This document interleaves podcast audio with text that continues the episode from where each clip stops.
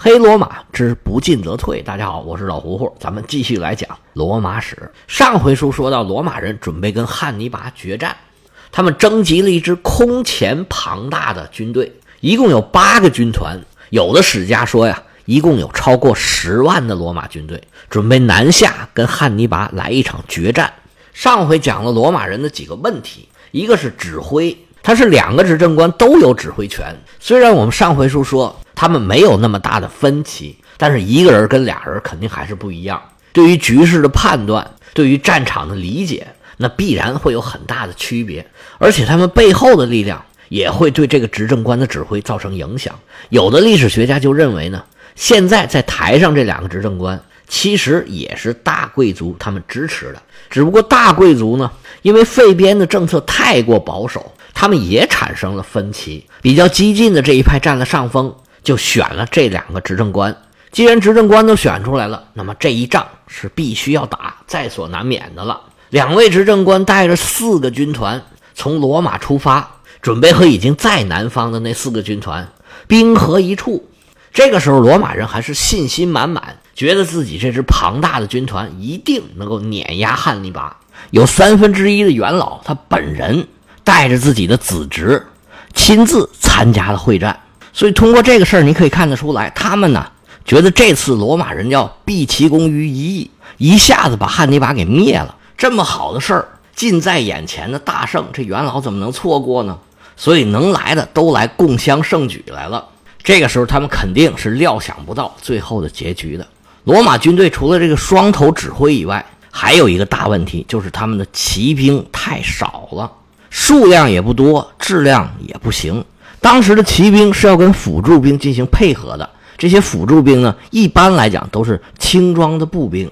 当时的所谓轻装步兵呢，其实是分不同的专业的，弓箭兵、投枪兵，还有投石兵，要跟骑兵互相配合，一轮一轮的对敌人发起攻击。迦太基的轻装步兵跟骑兵都是身经百战，有训练有实战，战斗力是非常强的。罗马那边呢？轻装步兵人数很多，据说有两万多，但是都是新兵，就简单的操练一下就上战场了。大部分这是第一次打仗，跟这些骑兵可能都没见过面更谈不上配合了。不过因为罗马人多势众，他们认为啊自己配备了足够多的王牌部队，就是重装步兵，最后还是要依靠重装步兵来取胜。那骑兵少点就少点吧。其实罗马人这么想呢，也是有道理的。罗马从小小一个城邦，到这个时候称霸意大利，依靠的就是自己强大的战争机器。这战争机器最有力的一环，就是他们的重装步兵军团。罗马军团的大致状况，我们以前曾经讲过。不过罗马人呢是很善于学习的，他们的军团呢一直处于发展变化当中。发展到这时候，大致是个什么情况呢？咱们简单的说一下，罗马军团的组织架构没怎么变化。它的比较基础的单位就是百人队。这个百人队呢，一般呢是没有到一百人的，平时呢只有六七十个人，有时候呢还不到五十人。战局严峻的时候呢，就多加点人，有的时候还真能加到一百人。所以这个百人队呢是一个大概的称呼，并不是说一定是整整齐齐一百人。一个军团呢就大概有六十个百人队左右。所以一般一个罗马军团。多的时候就有六千人上下，少的时候呢，也可能只有三千多人。咱们以前也说过，一般一个执政官呢带两个军团，每个军团呢除了罗马军队，还有罗马的同盟国提供的军队。这么一算，就像我们以前说的，一个执政官大概率领两万上下的军队。罗马最早学的是希腊的重装步兵的密集阵型，但是后来啊，在实践中他就发现这个密集阵型啊，机动性太差。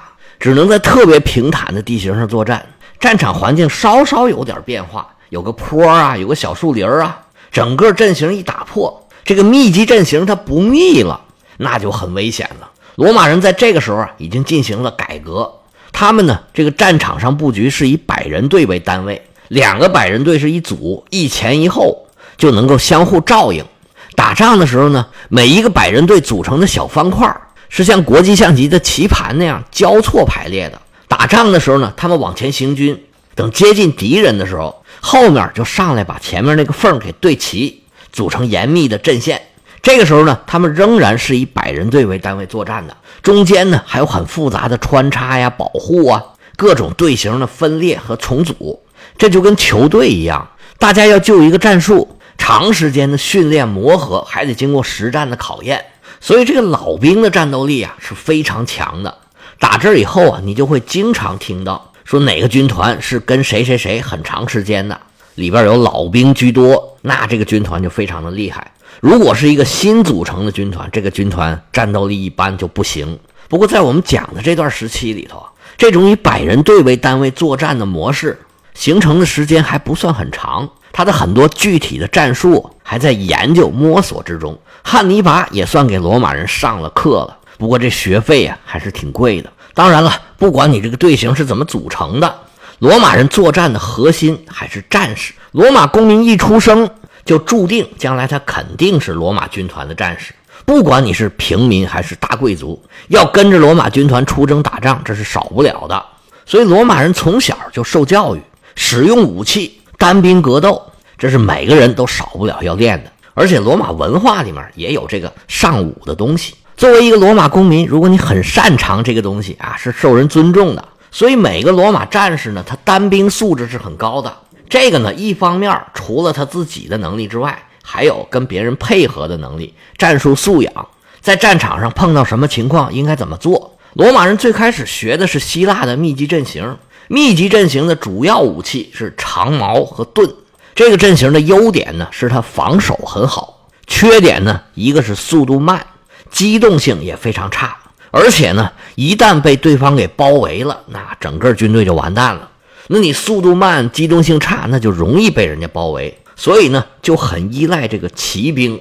像亚历山大指挥的马其顿军团，就是把这种阵型发挥到极致。他用那种特别长的长矛来进攻。所幸啊，亚历山大他有一支特别强大的骑兵，所以他打仗没有被人包围过，都是去包围别人的。罗马人发现这个不行，不适合自己，他们就开始慢慢的做调整。到这个时候，罗马人执行的就是我们刚才说的以百人队为单位的这种战斗的模式。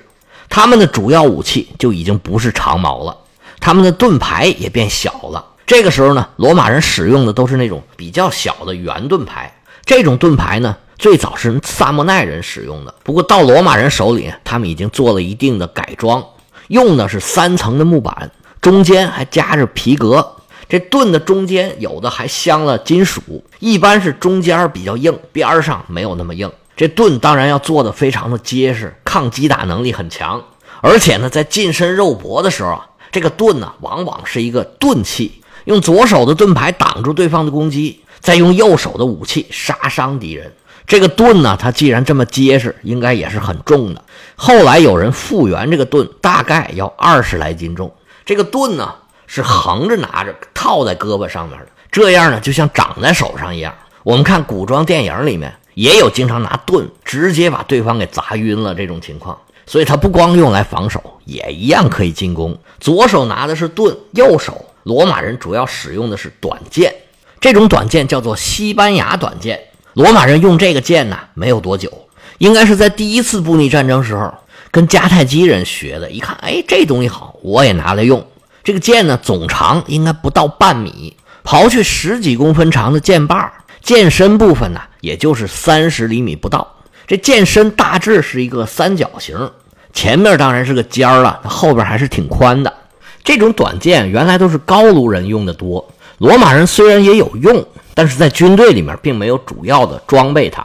后来罗马人把这个重装步兵的密集阵型做了改动，才发现这个剑呢，这时候好用。就把主要的攻击武器从长矛换成了短剑。罗马人管他们这种短剑叫做 gladius，这个词儿呢，一般都认为来自是高卢语，角斗士就读作 gladiator，这个词儿就是从这儿来的。角斗士按照字典上的正音应该读作决斗士，但是这么说我就觉得很别扭，咱们还读角斗士，因为这个词儿呢就来自于这个剑，所以有人把角斗士呢又翻译成剑斗士或者叫斗剑士。也有的直接就翻译成剑士，这都是一样，都是一个意思。这个剑的材质呢，应该是又有青铜的，也有钢铁的。那个时候那冶炼技术呢，那个钢可能比现在的差的太远了。又脆又爱生锈，可能还不如青铜的剑好用呢。但是它的硬度又很大，所以那个时候呢，应该是混用的，都有。这个剑呢是近身格斗的武器，这要跟敌人靠得很近的时候才能用。罗马士兵呢也有远程的武器，那时候罗马士兵啊，除了这个剑之外，还要带两根长矛，一根呢就比较长、比较粗，跟敌人接近了，只要到了射程就可以扔出去了；另外一根呢就比较软，是一次性的。它前面呢是一个铁尖儿，连着这个铁尖儿呢，那个把儿啊是又细又长，撞到东西它就弯了。敌人呢就不能把这个再扔回来。如果这个枪刚好扎到对方的盾牌上，哎，那就好了。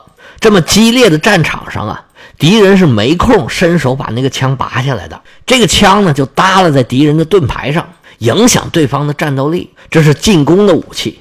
罗马人防守可以说是武装到了牙齿，个顶个的。上头是头盔，穿着胸甲，小腿还包着胫甲，就是胫骨的胫啊，就是护小腿的。这护小腿呢，有的人穿一块，有的人呢家里条件好的就穿两块。这个时候呢，罗马的军人还没有职业化，身上穿的铠甲还得自己准备。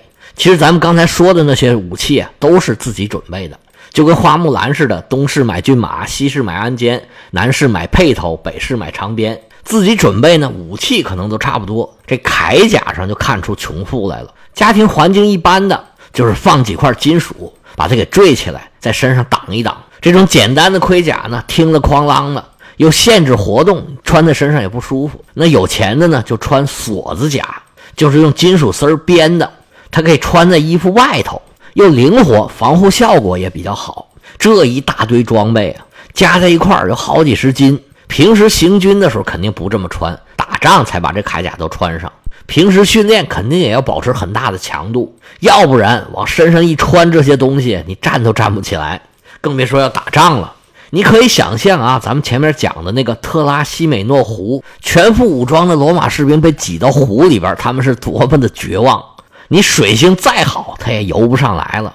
所以这套装备呢，一方面它可以保护你，但另一方面呢，它也是一种负担。我们可以想象一下，一队罗马军队穿的跟个坦克似的，喊着号子从远处走过来。开始呢是一个小方块一个小方块差不多走近了，这小方块呢都凑成横排，一排一排的。然后更近了，就开始歘歘歘往外扔标枪。这个标枪呢是比较重的，这是对敌人造成的第一轮杀伤。等再靠近一点，大概离敌人十米八米的时候，投出最后一轮标枪。然后随着这标枪，罗马战士就杀过来了。罗马军团在进攻的时候是比较松散的阵型。我们以前讲过，罗马呢，他把这士兵分成三种：新兵排在最前面，新兵后头呢叫做主列。开始是新兵上去冲杀，那人的体力是有限的，也就几分钟吧。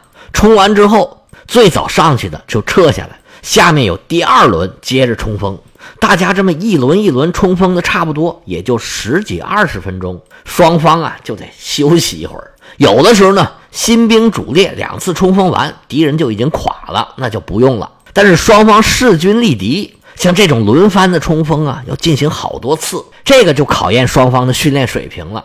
如果一方训练水平高，休息时间短，给对方造成的杀伤大，比如说吧。大家都在休息，我休息五分钟才能休息过来，你休息三分钟你就冲过来了，我这边气儿还没喘匀呢，那也没办法呀，我也得上去跟你打。这么打着打着，慢慢胜负就决出来了。这就是罗马军团的主要战法，因为他的战士使用短剑，他要劈砍刺。当然了，这个短剑最主要的就是刺，他每个战士呢都要一定的活动空间，所以进攻的时候啊，阵型是相对比较松散的。又因为罗马人使用的是短兵器，他需要贴身肉搏，需要近战。你要是面对一个使长矛或者使大斧子的敌人，只要进到一米的范围之内，那对方的长兵器就施展不开了。加上罗马人呢，从小就练武，整个军团呢又是训练有素，配合默契，所以他这个杀伤力是很恐怖的。如果前面的新兵和主力的战士都没有能取胜，那最后就轮到老兵上阵了。老兵的主要武器还是长矛。老兵把长矛一架，把盾牌一顶，掩护整支军队后撤。这也是罗马军队有的时候虽然战事不利，还能够全身而退的这么一个原因。不过罗马军团呢，因为对训练水平要求非常的高，所以新兵老兵这个差距就很大。而且呢，像罗马的联盟军队那个战斗力可就差远了。另外呢，这个罗马军团还有一个弱点，他这个单兵啊需要的空间比较大。要是让他们队伍都挤在一块儿，每个人都没有空间发挥的话，他这个剑抡不起来，也就没有杀伤力了。这一点很快就要被汉尼拔给利用。我们随后再详细的说。除了重装步兵，当然还有轻装步兵和骑兵。轻装步兵看起来就不怎么起眼儿，但是呢，没有他们也不行。罗马人管轻装步兵叫做 velites，就是行动迅速者。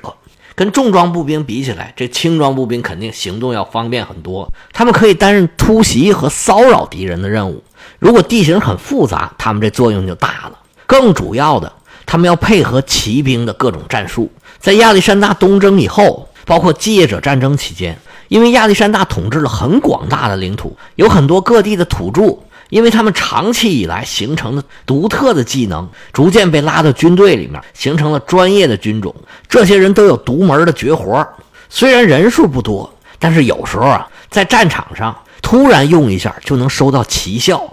在这方面啊，汉尼拔做的可比罗马人要强得多。主要因为罗马人观念的问题，他们对轻装步兵啊，其实就仨字儿，就是瞧不起。因为最开始做轻装步兵呢，都是最穷的人。社会地位也低，而罗马人呢认为决胜的是重装步兵，所以对轻装步兵的发展也不怎么重视。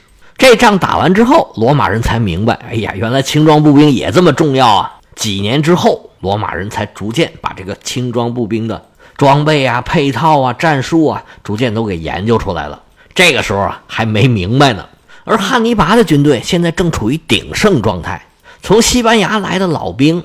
现在是汉尼拔军队的核心，他们来到意大利之后啊，屡战屡胜，对汉尼拔的忠诚和信任已经到达了顶点。新加入的高卢人，经过沼泽的行军，还有半年来的磨合，已经不再是原来的散兵游勇。汉尼拔现在把这些高卢人呢，已经插到原来的军队里头，这说明整支军队已经完成了磨合，已经是一个整体了。